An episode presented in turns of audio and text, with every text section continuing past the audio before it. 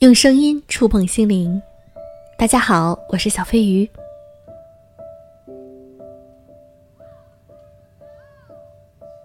最近啊，小飞鱼一直在直播，在直播过程中呢，会发现有很多的小耳朵跟我说，我的压力好大，我感觉每天都在九九六或者是零零七的生活中，这种高压的生活让我窒息。那有的时候，我们也会看到一些新闻，比如说拼夕夕的二十三岁的女员工猝死，以及其他的一些猝死的案例。那现在我们这个时代就是这样不停的在往前赶，我们该如何去做呢？今天我想和大家分享一篇文章，来自于庆哥，劝人卖命是工作，是最伪善的建议。二零二一年没开年几天，微博热搜就有两条关于猝死的新闻。巴啦啦小魔仙的孙乔璐因为心梗离世，某互联网巨头公司的二十三岁女员工凌晨倒在加班的路上，被送到当地医院抢救无效去世，心痛又悲愤。更愤怒的是该公司的回答：底层的人民哪一个不是用命换钱？我一直不以为是资本的问题，而是这个社会的问题。这是一个用命拼的时代，冷血、刻薄、傲慢。能有一次对死者的尊重、同情和关怀。年轻的生命逝去了，公司的股价还在涨，但已经跟他没有关系了。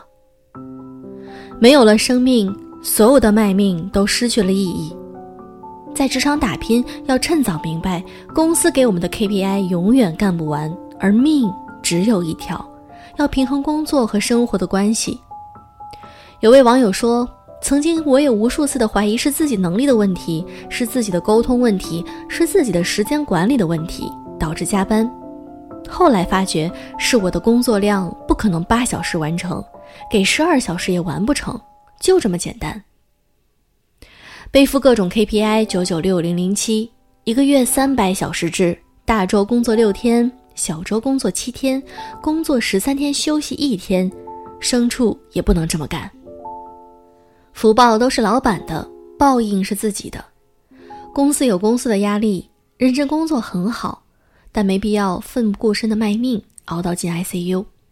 一个月工资都不够交几天的费用，而公司会找另外一个更年轻的人代替你。打工人要张弛有度，凡事勿过度，照顾好身体才是万全之策。承认有些工作你是做不了的。奇葩说第七季有个辩题：热爱的工作让我秃头，我要不要辞职？我支持正方的东北英语姐，她自己有个热爱了二十年的工作，每天跨省上班，来回好几个小时，经常回到办公室就有一沓厚厚的翻译资料等着她。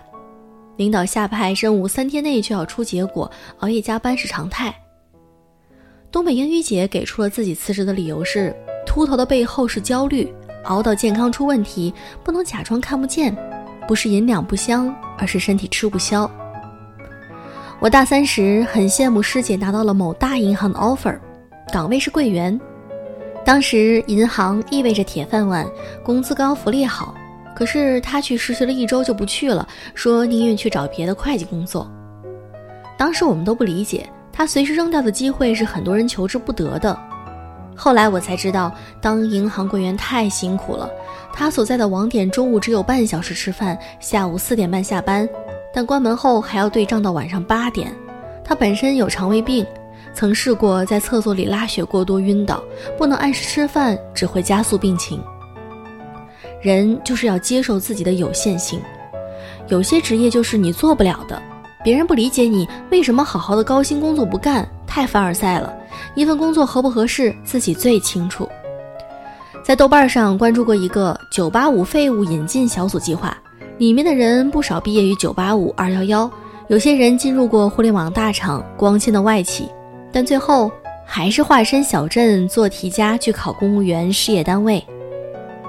有个女生在大城市的互联网行业当 AI 产品经理，为了实现三年跳槽、五年升产品总监的计划。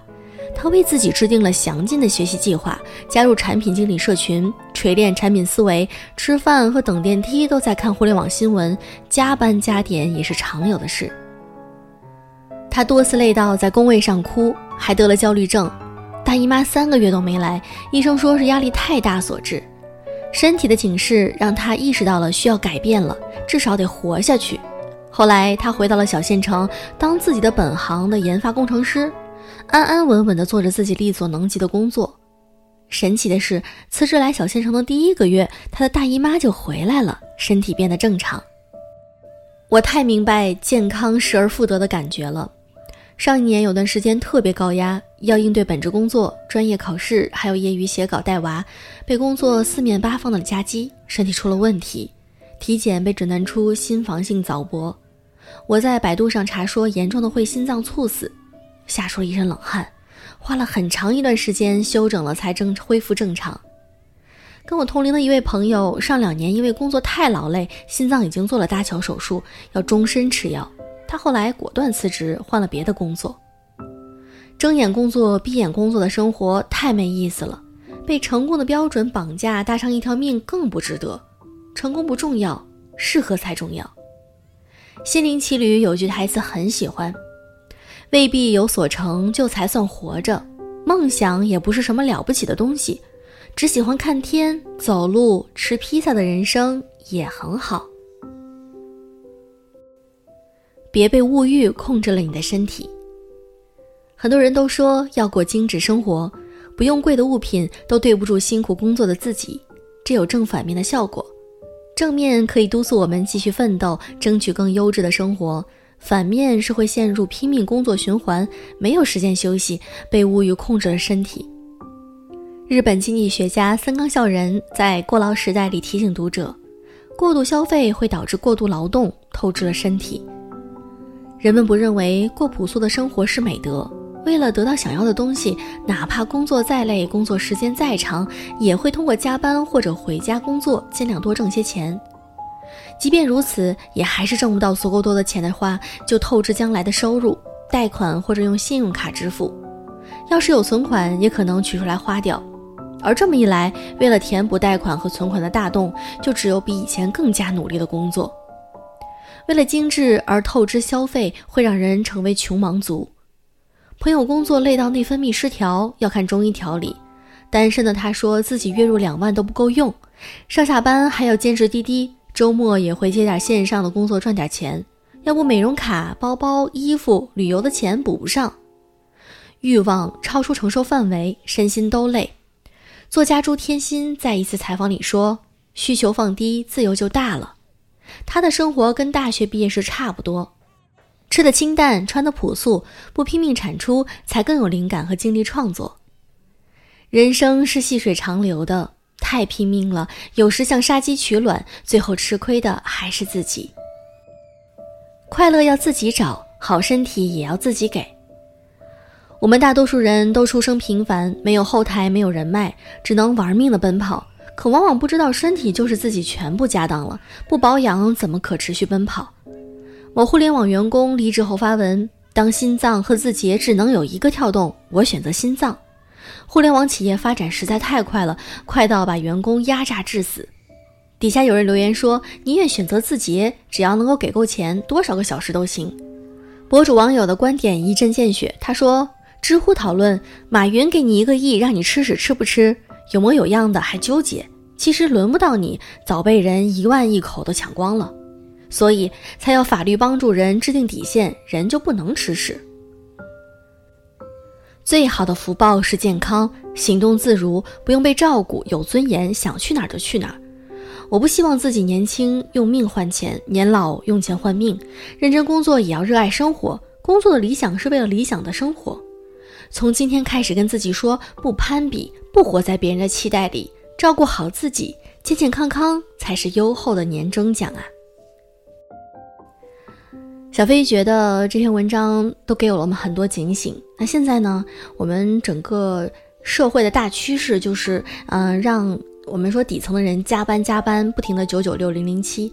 但是我们也要做好自己的，照顾好自己，来保护自己的身体健康，真的是第一位。